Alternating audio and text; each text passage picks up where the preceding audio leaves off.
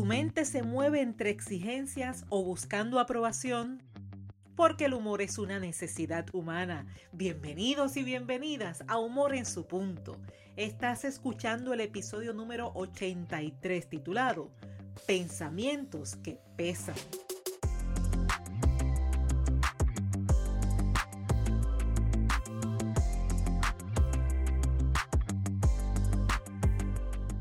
En su punto es un espacio, es en el que recuerdas que todos los seres humanos tenemos la capacidad para desarrollar el buen humor. Este espacio se creó justamente para ti, que deseas ser positivamente diferente y que estás dispuesto o dispuesta a utilizar el humor como punto clave de tu transformación. Te habla Esther Quintero, doctora en psicología clínica, conferencista transformacional centrada en el humor terapéutico y la autora de tres libros, siendo el más reciente Captura el Enfoque. Te invito a conectar conmigo a través de las redes sociales, donde me consigues como Esther Quintero. También puedes escribirme un correo electrónico a dra esterquintero.gmail.com o visitar mi página web esterquintero.com. En este episodio te estaré ayudando a evaluar patrones de pensamiento que comienzan a pesar y a desinflar tu buen humor.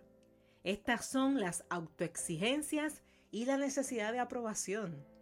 Conoce cómo te impactan, así como qué estrategias te permiten modificarlo desde el bienestar hacia el buen humor. Con ello en mente, a ti que estás interesado o interesada en desaprender, aprender y emprender, es justo ahora, cuando con mente alerta y receptiva hablamos de pensamientos que pesan. Buen humor queremos todos, incluso todo ser humano a la hora de la verdad. Lo que busca es su felicidad, lo que está buscando es bienestar, es esa sensación positiva que te da energía, esa que tú y yo muy bien conocemos, esa energía con la que movemos el mundo, por la que todo se ve claro y por la que todo tiene solución, aunque quizás no la veamos en el momento, pero sabemos que sí, que está ahí, que existe. Pero vale, también hay que reconocer que surgen momentos donde esa sensación mm, como que se tambalea. Razones, muchas, tantas y tantas que no caben en este episodio. Sin embargo, sí podemos hablar de pensamientos que dan paso a esas situaciones son patrones de pensamientos que comienzan a pesar y desinflan por completo el buen humor. Me refiero a cuando tus deseos se convierten en autoexigencias. Y por la misma línea, cuando actúas buscando agradar a otros y obtener su aprobación. Esos dos estilos de pensamientos es que son pensamientos que pesan, y que van mermando toda esa energía y positivismo del que te hablé desde el principio. Pues, ¿qué te parece si le damos una mirada y exploramos las alternativas para que cada vez pesen menos y rías más? Comencemos con la tendencia en transformar deseos y preferencias en autoexigencias. Manejar las exigencias de otros y manejar nuestras propias exigencias, así, de ti para ti, de mí para mí, eso es otra cosa. Usualmente comenzamos con la palabra quiero y es un quiero con sabor a deseo, con saborcito a espero, con un toque de confío que podré hacerlo. Cambiamos el tono cuando el quiero se convierte en un tengo con sabor a exigencia con sabor a frustración si es que no se logra lo que se desea, con sabor a mal humor por parte de quien no ve las alternativas, pero sí ve las limitaciones, sí ve los errores. Y más aún, sabor a ansiedad, a desespero, irritabilidad, justamente cuando ese tengo ya no acepta un margen de error. El asunto se complica cuando la mente no está adiestrada para observar las posibilidades y se mantiene ahí centrada en el control. Es ese control el que hace que ese quiero no llegue solo, sino que ahora viene acompañado de cuando quiero y como quiero. Y ahí hmm, la sonrisa se fue y no precisamente a Disney. Cuando eso sucede, ya el quiero inicial pierde la sonrisa y comienza a omitir otras cosas de igual valor omite disfrutar resultados importantes. Ese quiero del que te hablo se comporta como esa persona que llega así, bien sonriente a un lugar, diciendo buenos días y mostrando mucha amabilidad, hasta que sucede algo que no tenía contemplado. Entonces ves cómo su rostro y el tono de su voz cambian. Lo has visto, ¿verdad? Pues así mismo se transforma el quiero cuando se convierte en autoexigencia. ¿Qué te digo? Que en muchas ocasiones es más fácil detener las exigencias de otras personas. Es más, te llega este sentimiento de autoprotección cuando se trata de otros. Pero ¿y quién te protege de tus pensamientos cuando estos se vuelven disfuncionales? Ahora, sí encuentro necesario hacer una distinción. Una cosa es esperar de ti, confiar en ti, saber que tienes el potencial de lograr algo y hasta digamos de hacerte exigencias saludables cuando la incomodidad, la distracción, la duda, ideas similares te alejan de tu meta. A cambio, más bien te hablo de esos momentos donde la línea de lo saludable se borra lentamente hasta perderse. De cuando la mente se enfoca en lo que no fue y hasta omite todo lo que sí fue. Como cuando al terminar el día lamentas todo lo que no lograste y no resaltas todo lo que sí fue posible. Cuando vas por encima de tu bienestar y te asignas y te empeñas en continuar en lugar de tomar un descanso, alimentarte bien y sobre todo respetar tus horas de sueño. Piénsalo y aplícalo. Tú te conoces. ¿Cuáles son tus formas de exigirte demasiado? ¿En qué momento? ¿En qué áreas de tu vida? ¿Qué piensas y sobre todo qué te dices a ti mismo o a ti misma cuando te exiges demasiado? Y sobre todo, ¿cómo te cambia el humor cuando lo haces? Si el quiero se convierte en peso emocional, considera. Desde el bienestar, cambia el peso por pasos. Transforma el quiero en un deseo y promueve la acción constante hasta que lo logres. Da pasos con mentalidad de quien disfruta tanto el proceso como los resultados que ya has obtenido. Disfrutar el camino y ser consciente de los pasos a realizar y valorar resta peso y añade disfrute.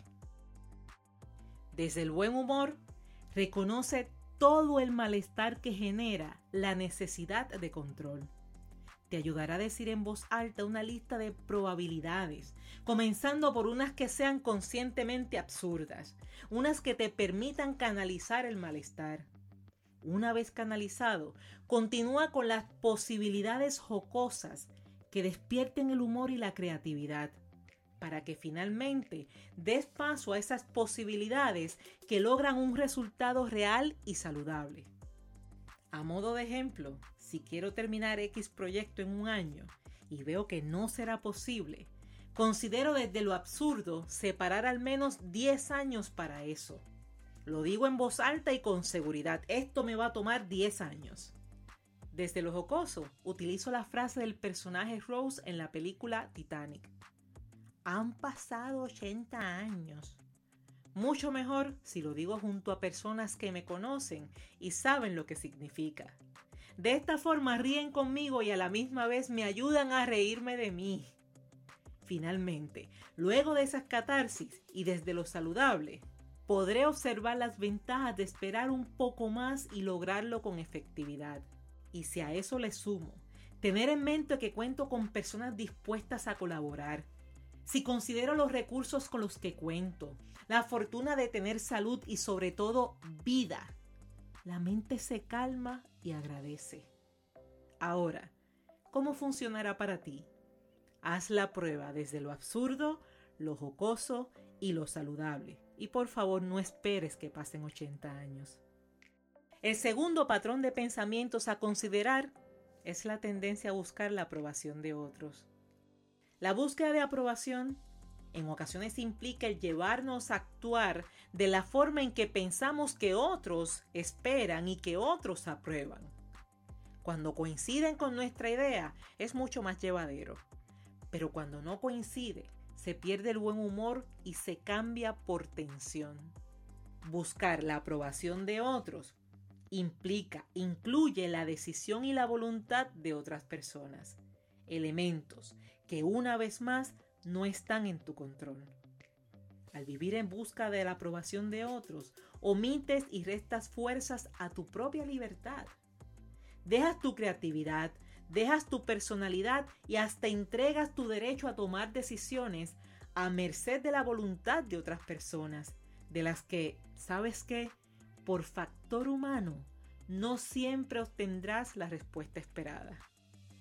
¿Te ha pasado? ¿Qué te has encontrado haciendo solo porque sabes que al lograrlo tendrás la aprobación de otra persona? Y me voy un poquito más allá. Buscar la aprobación no siempre se trata de querer que otro esté contento. Incluye también esos casos donde buscas que aprueben lo que haces porque eso funciona como un agente neutralizante. Significa que la persona por la que lo haces permanecerá tranquila sin mayores implicaciones.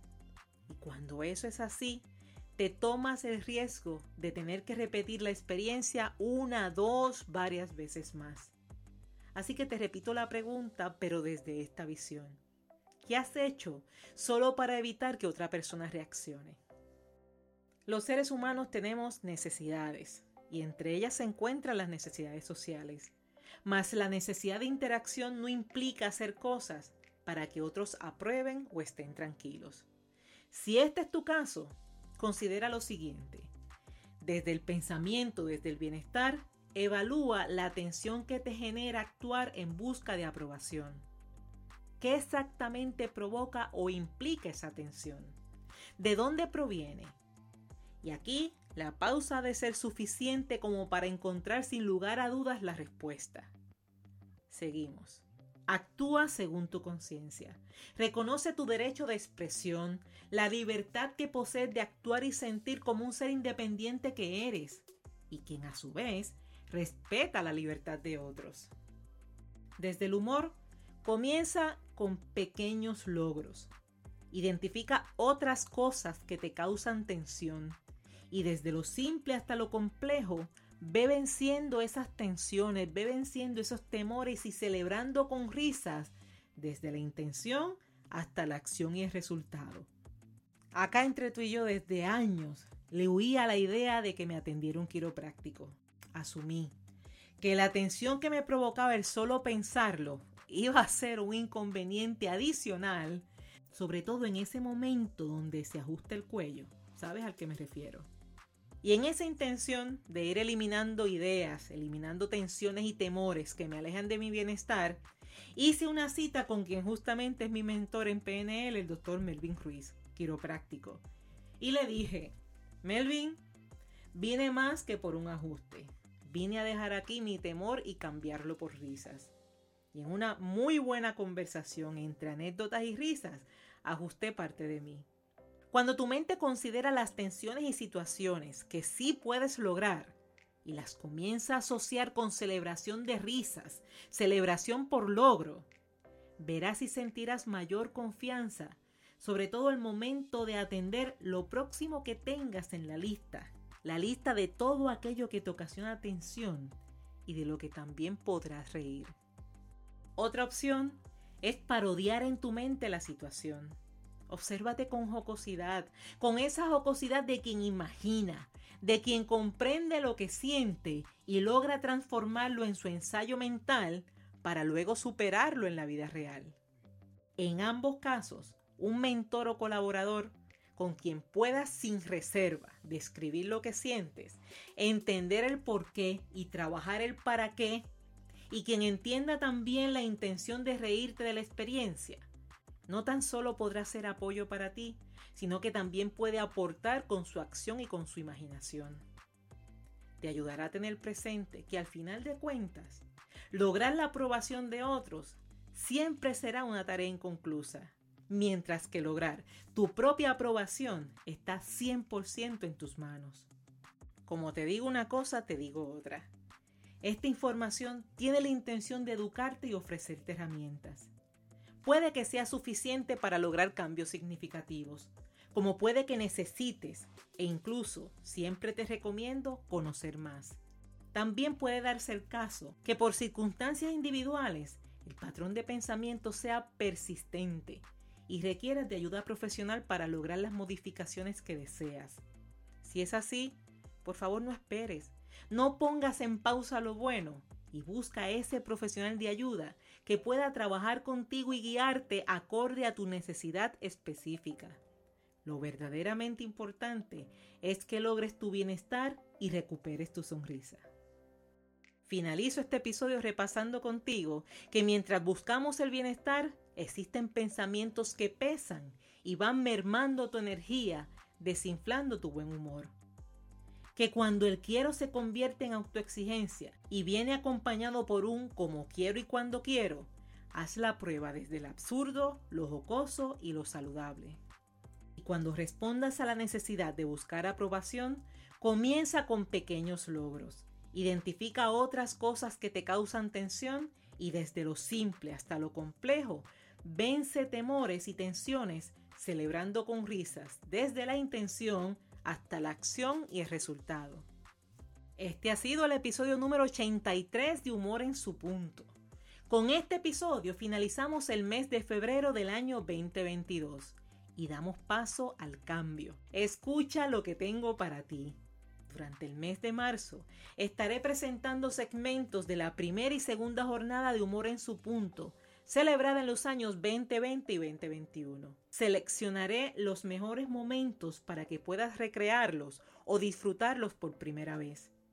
Ya en el mes de abril y camino a la tercera jornada, te estaremos presentando, escucha bien, la segunda temporada de Humor en su punto, el podcast. Cambios vienen pendiente las redes sociales para que conozcas todo lo que tenemos para ti.